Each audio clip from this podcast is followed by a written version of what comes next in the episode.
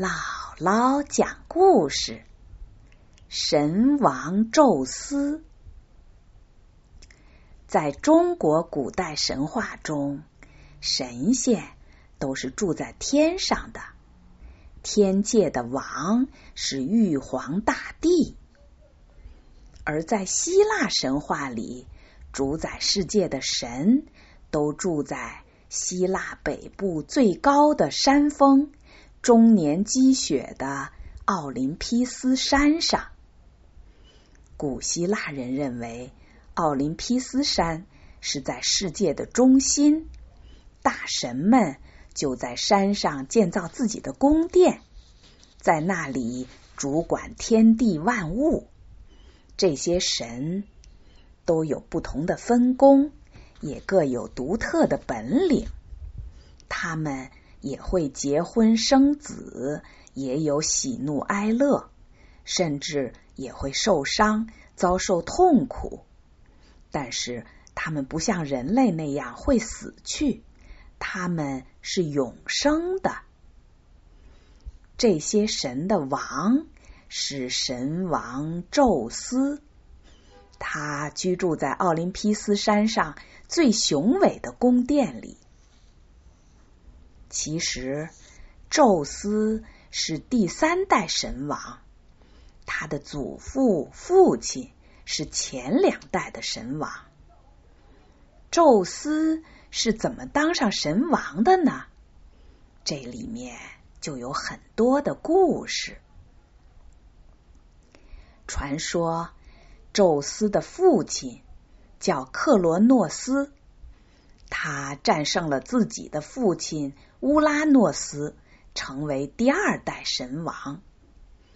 当他登上王位以后，不放心自己的哥哥姐姐，把他们都关在地下最黑暗的洞穴里，只把最年轻漂亮的姐姐瑞亚留在身边，成了他的妻子。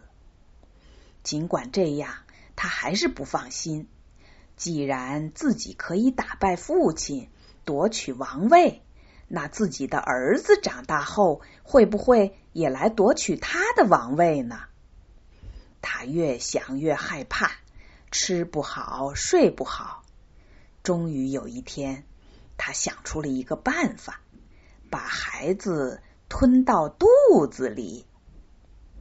虽然天神的孩子是不会死的。但是关在肚子里不是最保险了吗？他们有再大的本领也逃不出来。于是，当妻子瑞亚生第一个孩子的时候，他就一直守在旁边。瑞亚把刚生下来的孩子细心包好，交给他抱一抱。没想到，他一口就吞下肚去。妻子瑞亚大哭起来，可是克罗诺斯呢，却大笑了几声，走了。就这样，瑞亚每生下一个孩子，来不及看上几眼，就被克罗诺斯吞到了肚里。前前后后已经吞了五个孩子了，瑞亚实在不能忍受了。当她又怀孕的时候，决心要有所行动。第六个孩子出生了，这就是宙斯。这时，克罗诺斯像往常一样守在一旁，瑞亚急忙把枕边藏好的一块石头仔细包好，递给了克罗诺斯。克罗诺斯也没有发现。他一口吞下去，大笑三声，就扬长而去了。这时，瑞亚偷偷的把刚出生的宙斯送到了克里特岛的山洞里，请两位仙女看护他，并且派了武装的卫士守在洞口。仙女。用神羊奶和蜂蜜精心的喂养小宙斯。每当他哭的时候，卫士就用长矛击地，发出响声，掩盖宙斯的哭声。就这样，宙斯悄悄的长大了。当宙斯长大成人以后，他的妈妈瑞亚就把他哥哥姐姐的遭遇告诉了他。宙斯十分气愤，决心打败父亲，解救哥哥姐姐。宙斯和母亲共同实施了一个计谋。宙斯熬了一大罐催吐剂，由瑞亚端给生病的克罗诺斯吃。喝下药以后，克罗诺斯肚子疼起来，弯下腰，大口的呕吐了。他先吐出一块大石头，随后是破布，紧接着他把吞下去的五个儿女都吐出来了。说来也怪。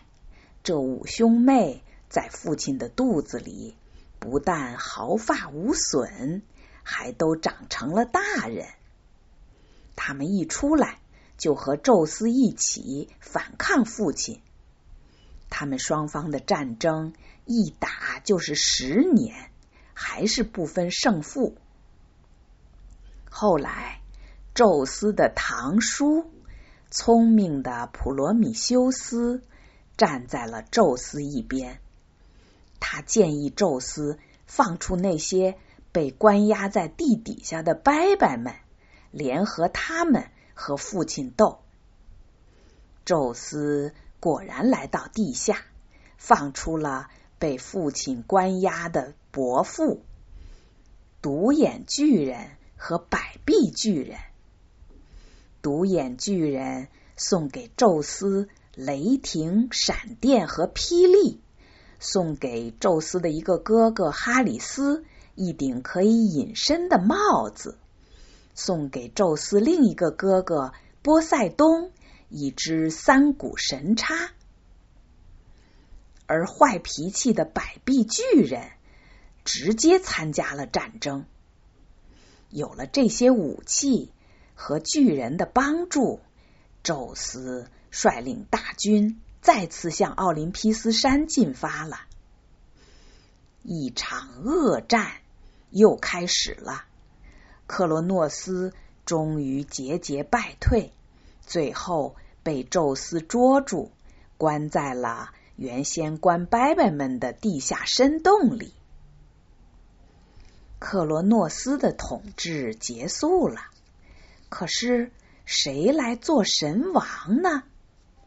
宙斯和他的两个哥哥互不相让，眼看他们之间又要开战了。这时，又是聪明的普罗米修斯提出了建议。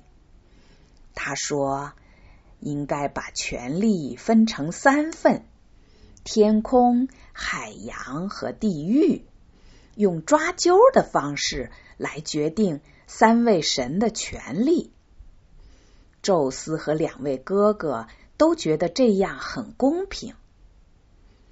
抓阄的结果，宙斯运气最好，他得到了统治天空的权利，能够主宰神人两界，自然也就成了神王。他的哥哥波塞冬成了海里的王，另一个哥哥。运气不好，做了地狱的王。宙斯统治的时代开始了，他的统治逐渐巩固。奥林匹斯圣山上有了十二位主神，分别主管宇宙中最重要的事物，还有许多其他的神。这些神之间。恋爱、结婚、生子，他们也会相互仇恨、相互打斗。他们和凡人恋爱所生的子女是有着神的血统的凡人。这些人生活在陆地上，他们中的很多人成了人类的英雄。希腊神话中有很多美丽的故事，就是关于这些天神和英雄们的故事。希腊神话影响很广，据说现在世界各国都参加的奥林匹克运动会就起源于希腊神话。传说最早的运动会是众神。在奥林匹斯山上举办的，小朋友们一定觉得很有趣吧。